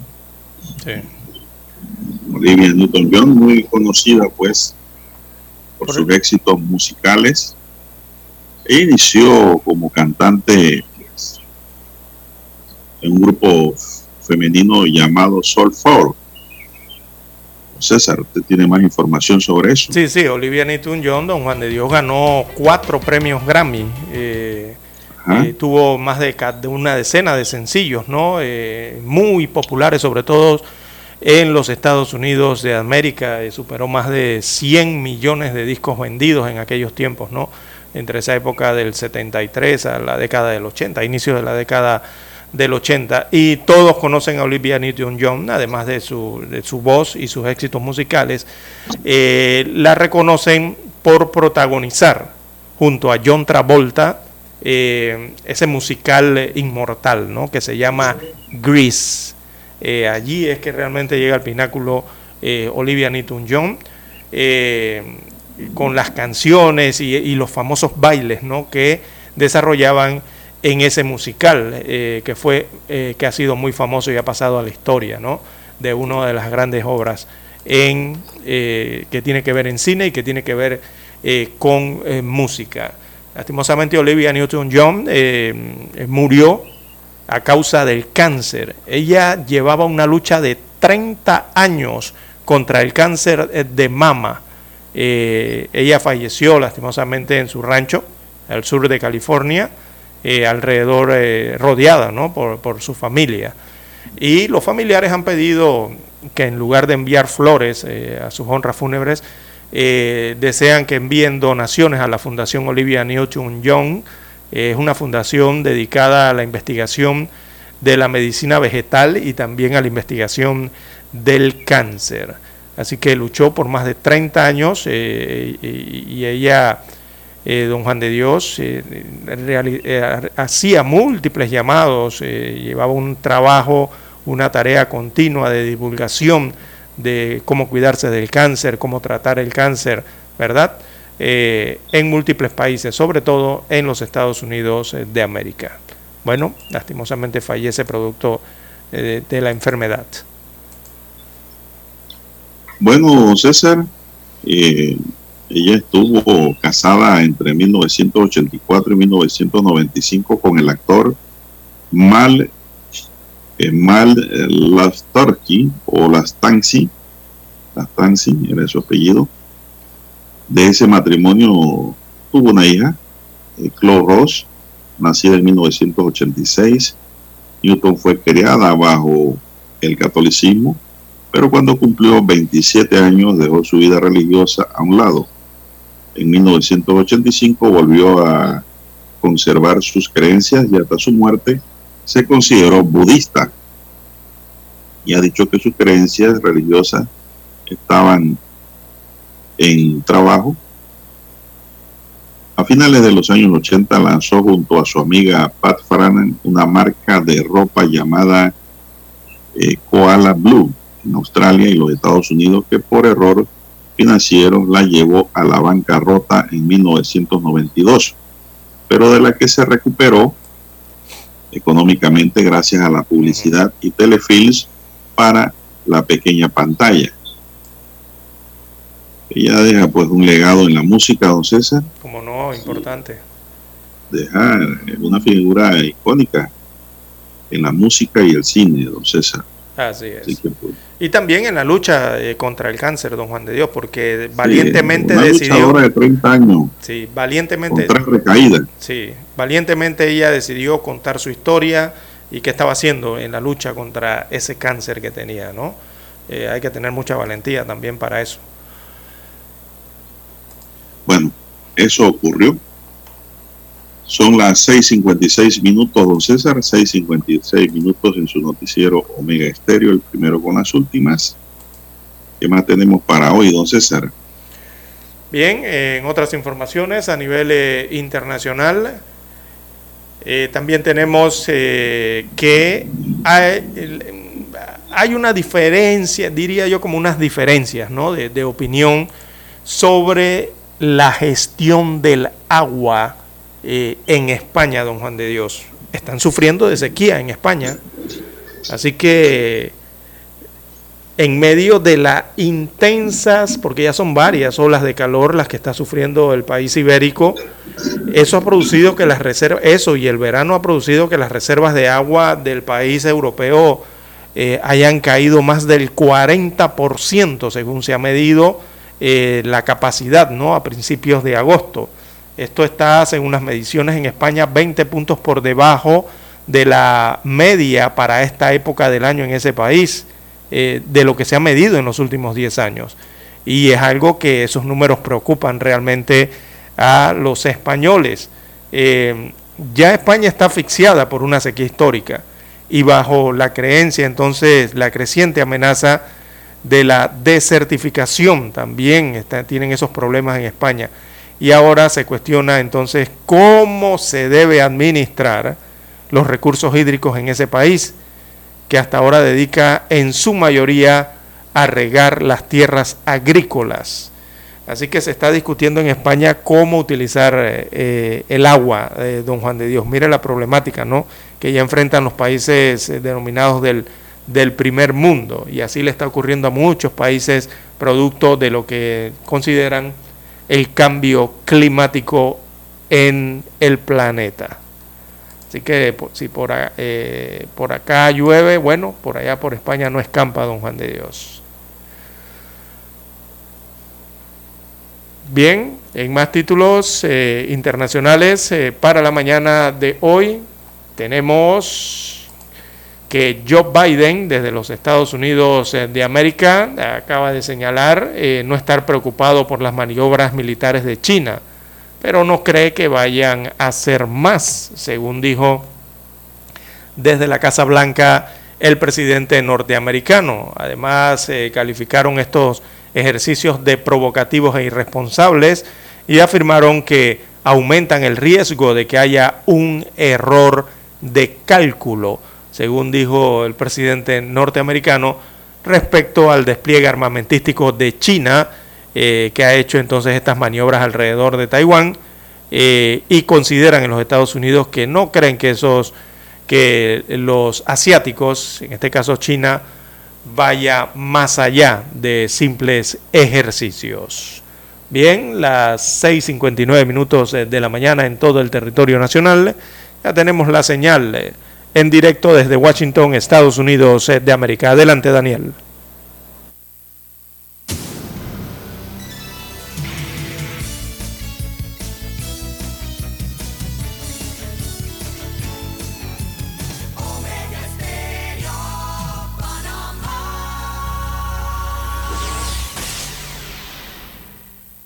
El satélite indica que es momento de nuestra conexión. Desde Washington vía satélite y para Omega Estéreo Panamá, buenos días América.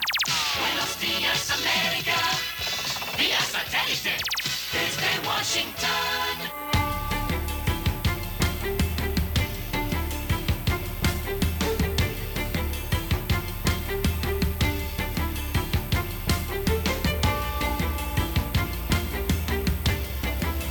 de Washington les informa Henry Llanos. Crece el flujo de migrantes en la frontera de Texas y se multiplica la incertidumbre. Nos informa Víctor Castillo. Las agencias de seguridad en la frontera no dan abasto ante la llegada de centenares de migrantes. Lo mismo ocurre con los albergues en ambos lados de la frontera, pues ni están preparados ni pueden con más habitantes. Es tanta la cantidad de gente que está entrando que no hay una fórmula perfecta para poder resolver el problema. El Ministerio Golán, dirigido por el pastor Navarro de la Iglesia Bautista West Brownsville, asiste a un promedio de 1.200 migrantes semanalmente. Además de comunitario, de social, un servicio también de poderle brindar, esperanza. Víctor Castillo, Voz de América, Brownsville, Texas. El FBI allanó la finca Mar a Lago del expresidente Donald Trump como parte de una investigación en torno a si se llevó archivos confidenciales de la Casa Blanca. Trump dio a conocer la acción policial en un largo comunicado en el que denunció que los agentes habían abierto su caja fuerte en una búsqueda que describió como evidencia de momentos oscuros para nuestra nación. El allanamiento que ni el FBI ni el Departamento de Justicia han confirmado hasta el momento representa una escalada drástica en el escrutinio policial sobre Donald Trump. Trabajadores venezolanos se preparan para seguir tomando acciones de calle para exigir justicia en el pago de sueldos y bonos. Desde Caracas nos informa Carolina Alcalde. Entre julio y lo que va de agosto, empleados públicos de diversos sectores del país, entre ellos docentes de educación media, enfermeras y profesores universitarios, han protagonizado diversas protestas para exigir la derogación de un instructivo creado por la Oficina Nacional de Presupuesto que, según denuncian, ha desmejorado los derechos contractuales de los trabajadores, como explica la profesora Griselda Sánchez. Trabajadores que devengaban 10 o 8 salarios mínimos quedaron ganando uno o dos salarios mínimos. Fue un instructivo que definitivamente acabó con el salario mínimo. Carolina Alcalde, Voz de América, Caracas. Fuertes lluvias azotaron el lunes la región de la capital surcoreana, convirtiendo en ríos las calles del lujoso distrito de Gangnam, dejando vehículos sumergidos y abrumando los sistemas de transporte público. Al menos siete personas murieron y otras seis están desaparecidas. Los empleados volvían lentamente a trabajar la madrugada de este martes después de que las cuadrillas de emergencia realizaron labores durante toda la noche para limpiar buena parte del desastre. Persisten preocupaciones sobre nuevas afectaciones. Desde Washington vía satélite y para Omega Estéreo de Panamá hemos presentado Buenos Días América. Buenos días América, vía satélite desde Washington.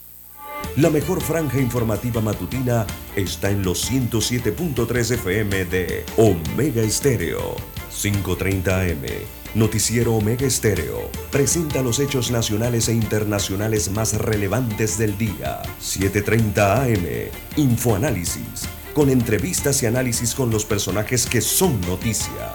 De 8 y 30 a 9 y 30 de la mañana, sin rodeos, con Álvaro Alvarado. De lunes a viernes, por Omega Estéreo. Desde hace 60 años, Industrias Correagua trabaja para este país porque cree en Panamá y su crecimiento haciendo los techos que te protegen de la lluvia, haciendo que el edificio donde trabajas sea más fuerte y duradero y que la escuela donde estudian tus hijos sea tan sólida como su futuro. Dentro de miles de edificios, casas y estructuras de este país, corre algo tan fuerte como el orgullo panameño. Industrias Correagua, 60 años siendo el acero que hace fuerte a Panamá.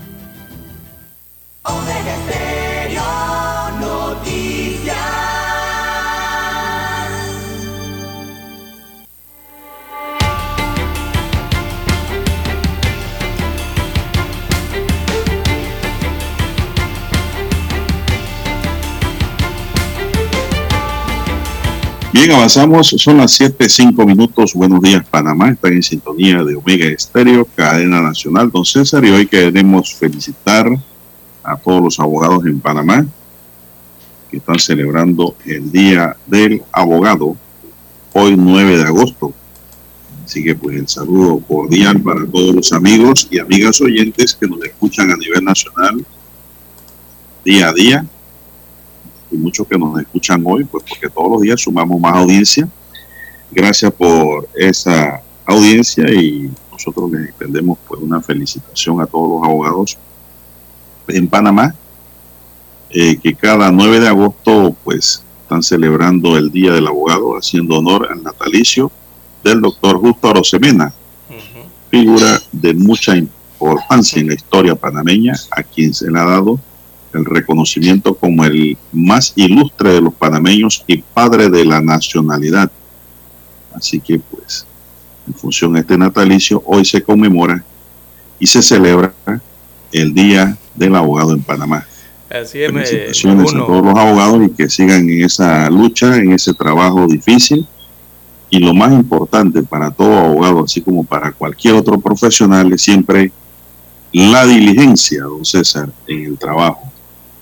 Hay que ser diligente en todo.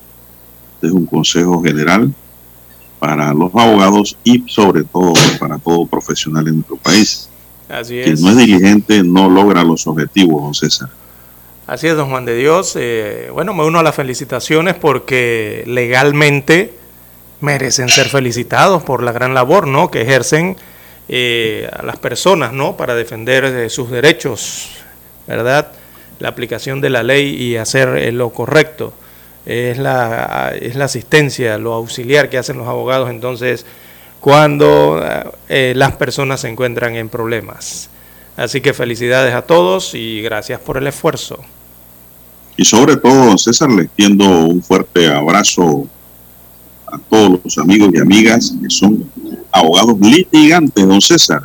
Ah, duro, es difícil esa. Sí, es profesión difícil. El abogado litigante, don César, es el que le llaman abogado de saco sudado. Es el que camina, el que visita tribunales, fiscalía, va a audiencia, presenta escrito, hace trámite, hace de todo. Sí. Ese es el abogado litigante, don César, el que está en los litigios de diversas ramas del derecho. Así que pues eso, eh, eso requiere eso, una estrella más, don César, porque no es lo mismo ser profesional refrigerado que un profesional que está, como quien dice, sudando la camiseta todos los días. Así es, don Juan de Dios. Bien. saludo para todos. Felicidades. Bueno, ¿qué más Siete, tenemos? ocho. Son las 7, 7 minutos. Buenos días, Panamá. Así es, ya el reloj marca a las 7, 8 minutos de la mañana. La Universidad Tecnológica de Panamá inició ayer clases presenciales a nivel nacional, eh, don Juan de Dios. Eh, eso es importante también, regresar a la presencialidad de las clases. Esto luego de dos años y medio eh, de clases a distancia o de clases virtuales, esto a causa de la pandemia de la COVID-19. Así que los 27.500 estudiantes y docentes eh, de la Universidad Tecnológica de Panamá han regresado a las aulas de clase e inician sus actividades académicas. eh, las iniciaron ya el día de ayer, según destaca el reporte. Recordemos que esta semana la Universidad eh, Tecnológica de Panamá conmemora o celebra en este caso un aniversario más y tienen algunas actividades programadas, ¿no? Para festejar entonces otro aniversario más de la Universidad Tecnológica de Panamá. Ahora festejarlo de forma presencial, han regresado todos los estudiantes a las clases presenciales en las aulas y las extensiones de esta universidad a nivel nacional. Bien, son las 7.9 minutos. Don César, una nueva planta de procesos cárnicos se comenzó a construir en la provincia de Los Santos con una inversión de 12 millones de dólares luego de tres años de venir ideándose, informaron fuentes oficiales. El proyecto cuya primera piedra se colocó el pasado viernes se construye con el fin de mejorar la calidad de los productos o de la producción ganadera a nivel local e internacional y aumentar el nivel de exportación del país. Se espera que la obra genere unos 200 empleos directos en esa planta en la provincia de Santeña y fortalezca el sector agropecuario con una tecnología de punta y amigable con el ambiente, pese a la situación mundial, Panamets, como se va a llamar, o Panamits, confió y apostó en su país, en su región, para invertir en una planta tan necesaria para los productores nacionales, subrayó el viceministro de Comercio. La empresa tiene como visión hacer de la ganadería una actividad rentable, abiertamente sostenible y socialmente responsable mediante una eficiente integración de la cadena alimentaria para el bienestar de los consumidores. Así que pues va, ya se hizo la primera, colocó la primera palada, don César, para la empresa de 12 millones de dólares de inversión. Y esa es una importante inversión para esa región, don Juan de Dios. Recordemos que la región de Azuero, la península, eh, principalmente el área de Los Santos, un área ganadera, don Juan de Dios, eh, es importante tener entonces una planta de tratamiento de esos tipos de productos, ¿no? Como es la carne eh, de res. Así que muy bien las inversiones es lo que requiere el país. Inversiones que generen movimiento de dinero y generen trabajo, empleo manía.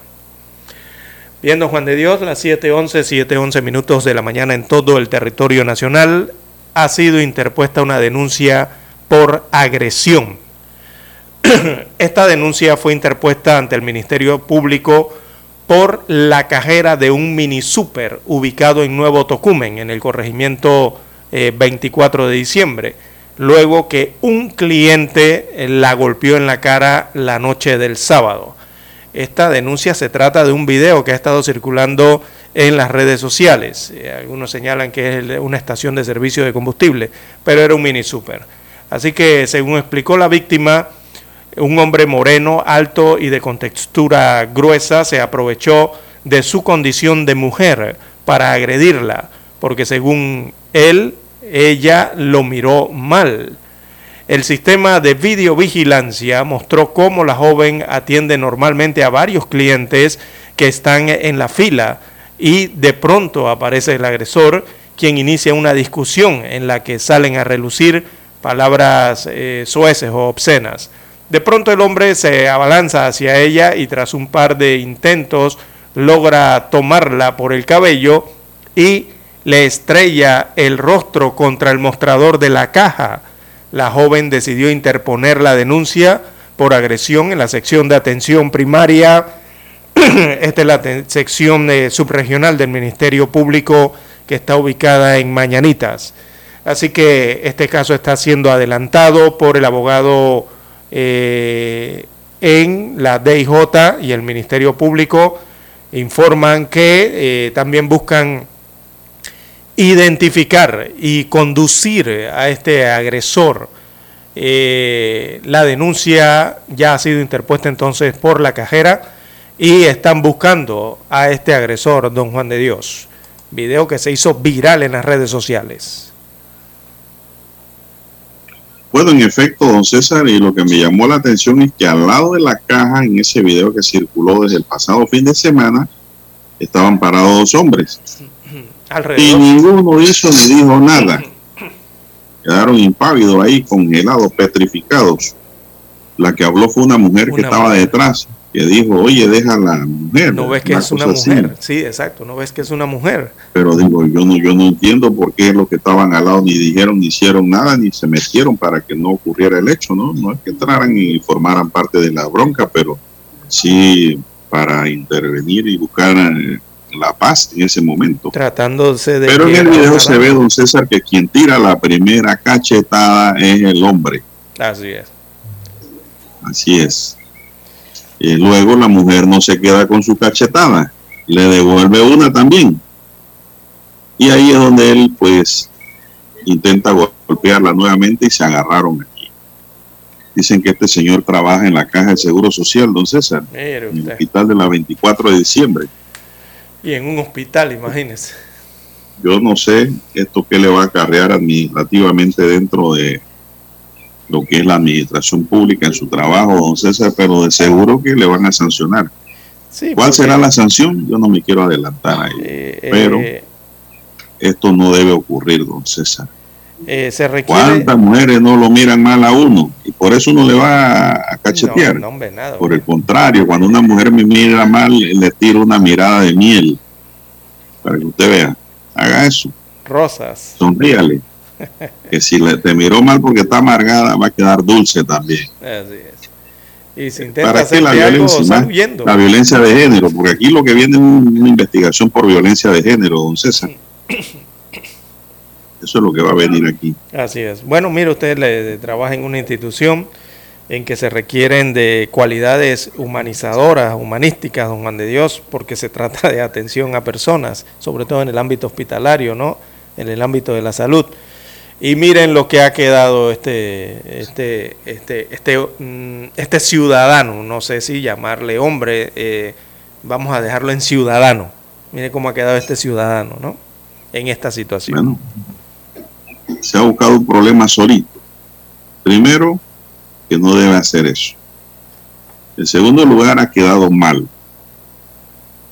No tiene razón de ninguna forma en tratar de cachetear a la cajera. Exacto, y una persona que no conoce, ¿no?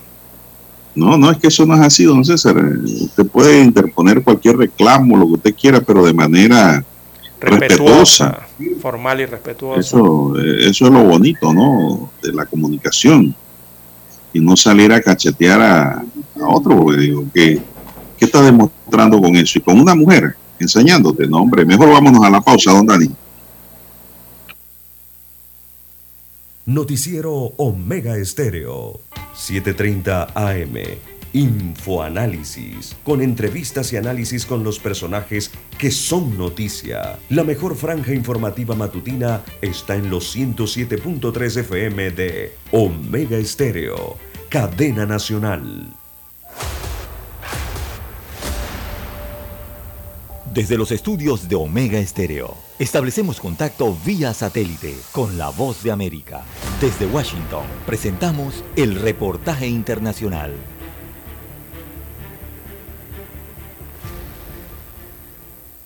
En un intento por reorientar la responsabilidad de los flujos migratorios a estados con gobiernos demócratas y al mandatario Joe Biden, los gobernadores de Texas, Greg Abbott, y de Arizona, Douglas Ducey, continúan enviando autobuses de migrantes a ciudades como Nueva York o Washington, D.C., pese al potencial impacto negativo que tiene sobre los propios migrantes, según denunciaron diversas organizaciones defensoras de los derechos del migrante. Sin embargo, para otros, como el migrante venezolano José Gregorio, llegar hasta Nueva York supuso una buena noticia. Cruzamos Venezuela, Colombia, Panamá, Costa Rica, Nicaragua, Honduras, Guatemala, México y Texas. Y de Texas hace tres días no- nos trajeron para acá y escogimos Nueva York porque oportunidades de trabajo. En el primer autobús que llegó a la isla de Manhattan, en Nueva York, viajaban unos 50 migrantes de Colombia, Ecuador, Bolivia, Honduras y Venezuela, y a su llegada fueron dirigidos a albergues gracias al trabajo de equipos voluntarios.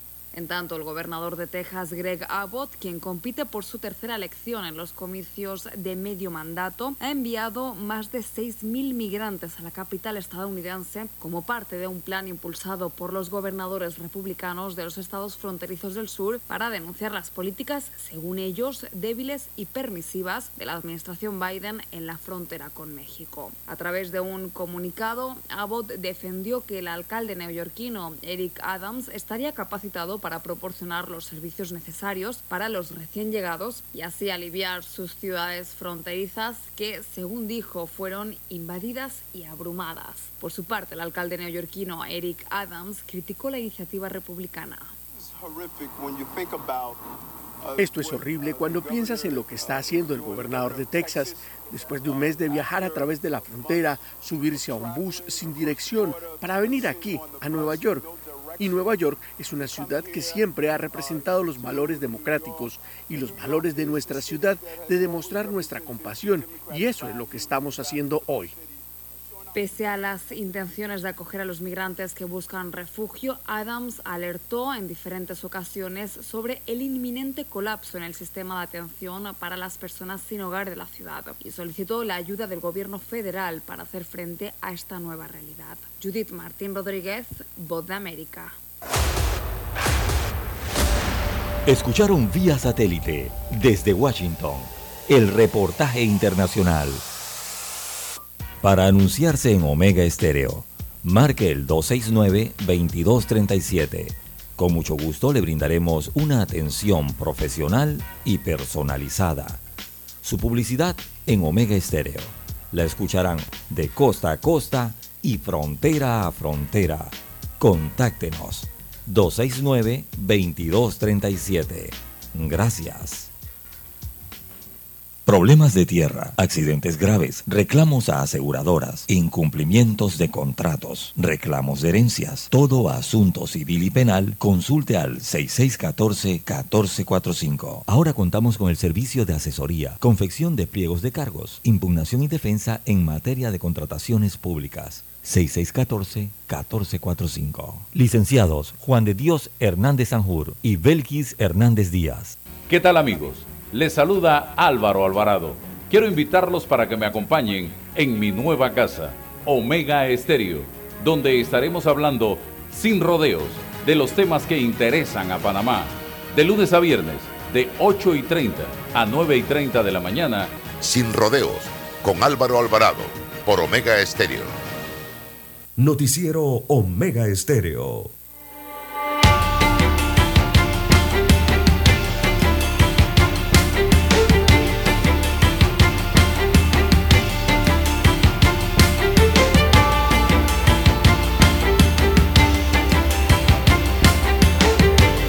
Bien, seguimos, don César. Bueno, todo el que cae en una aeronave, don César, y se salva, yo le digo que tiene vida de gato.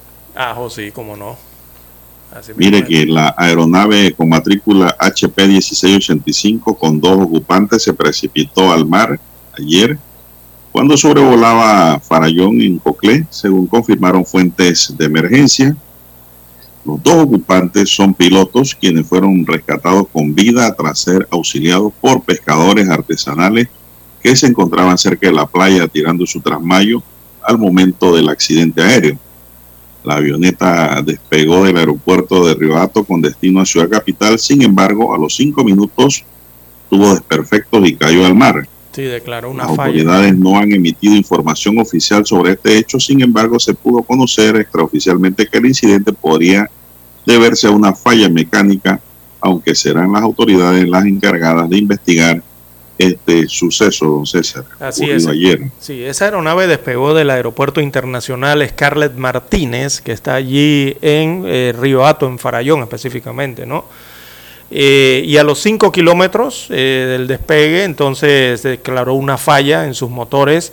Ellos, los pilotos, trataron de realizar un- la, la maniobra que en estos casos se realiza, ¿no? De emergencia, que fue la de amarizar eh, en la zona de Buenaventura. Allí fue donde cayó esta avioneta Piper eh, Seneca de dos motores. Uno de sus motores había eh, fallado.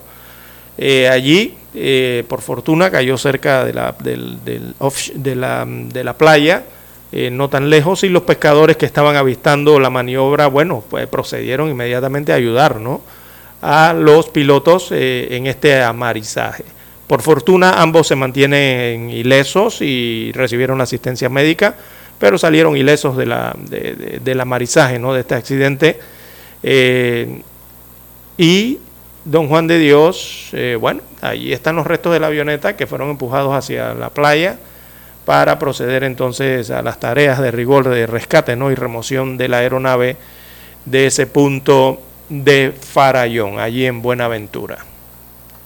Bueno, eran dos pilotos los ocupantes, don César, sería, bueno, ya lo demás eso sería o que fue o cómo...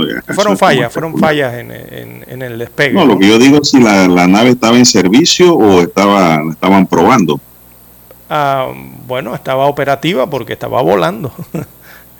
No, pero para probarla hay que es la parte dura. Cuando reparan la nave, alguien tiene que treparse ahí y probarla. Sí, pero bueno. es la parte dura. Sí, ese detalle no lo han, no, se ha revelado, ¿no? Si es que estaban de paseo, o estaban transportando personas, o iban, o estaban en, pruebas. No, no se ha reportado específicamente eh, de qué se trataba el vuelo. Bueno, son las 7.24 minutos. El sospechoso de haber asesinado a Raquel del Carmen González de el 21 de diciembre de 2021 en el sector de San José en San Miguelito sigue prófugo a ocho meses del hecho de sangre. Dicen que es un ex policía, policía jubilado ya. A pesar de que el Ministerio Público ha difundido fotos del presunto asesino, este no ha sido capturado y así como si se hubiera escondido bajo las piedras. Las autoridades judiciales informaron ayer que todos los controles para dar con su paradero se mantienen activados y hasta se han publicado fotos de su rostro entre los más buscados, pero no ha podido ser aprendido. La búsqueda continuó, dijo la fuente. Raquel eh, del Carmen fue hallada asesinada por su hermana en la mañana del 21 de diciembre en un cuarto de alquiler que tenía en el sector de San José en San Miguelito. Allí vivía con Eduardo Eliezer Guerra Cervantes, su cónyuge. La víctima mantenía múltiples heridas de arma blanca. Las autoridades intentan ubicar a este sujeto que desde el día del crimen se mantiene prófugo y es requerido por el delito de femicidio en perjuicio de su expareja. El acusado reside en el distrito de Bugaba, provincia de Chiriquí, y según los pocos datos que tienen, pues es un policía jubilado. Así es. Testigos dijeron la noche anterior al homicidio que escucharon fuerte discusión en la vivienda y luego vieron salir a Eliezer eh, con unas maletas en la que en lo que va de agosto dos mujeres han sido asesinadas a nivel nacional según el conteo que lleva el diario El Siglo César. Así es. Bien, las 7.26, 7.26 minutos eh, de la mañana en todo el territorio nacional. Ya en la parte final del noticiero Megesterio Don Juan de Dios, en la página 4 y 5A del diario La Prensa, eh, aparece un interesante reportaje de la Asamblea Nacional, las personas sin hogar y las vallas de la muerte, así denominan a estas alambradas ciclónicas, de, ciclón, perdón, alambre ciclón, o vallas que están instaladas en las diferentes avenidas eh, del perímetro del órgano legislativo. Y es curioso esto, don Juan de Dios, porque todos preguntan eh, quién tiene la responsabilidad de que esto esté allí instalado y todos los funcionarios se tiran la pelota, don Juan de Dios, parecen que están jugando ping-pong con esta situación de estas vallas. Tengo la impresión, Nadie tengo la impresión de que esas vallas no se van a remover porque la mesa de diálogo próximamente estará tocando el tema de la corrupción, don César. Se nos acabó el tiempo. Adelante. Daniel Arauz nos acompañó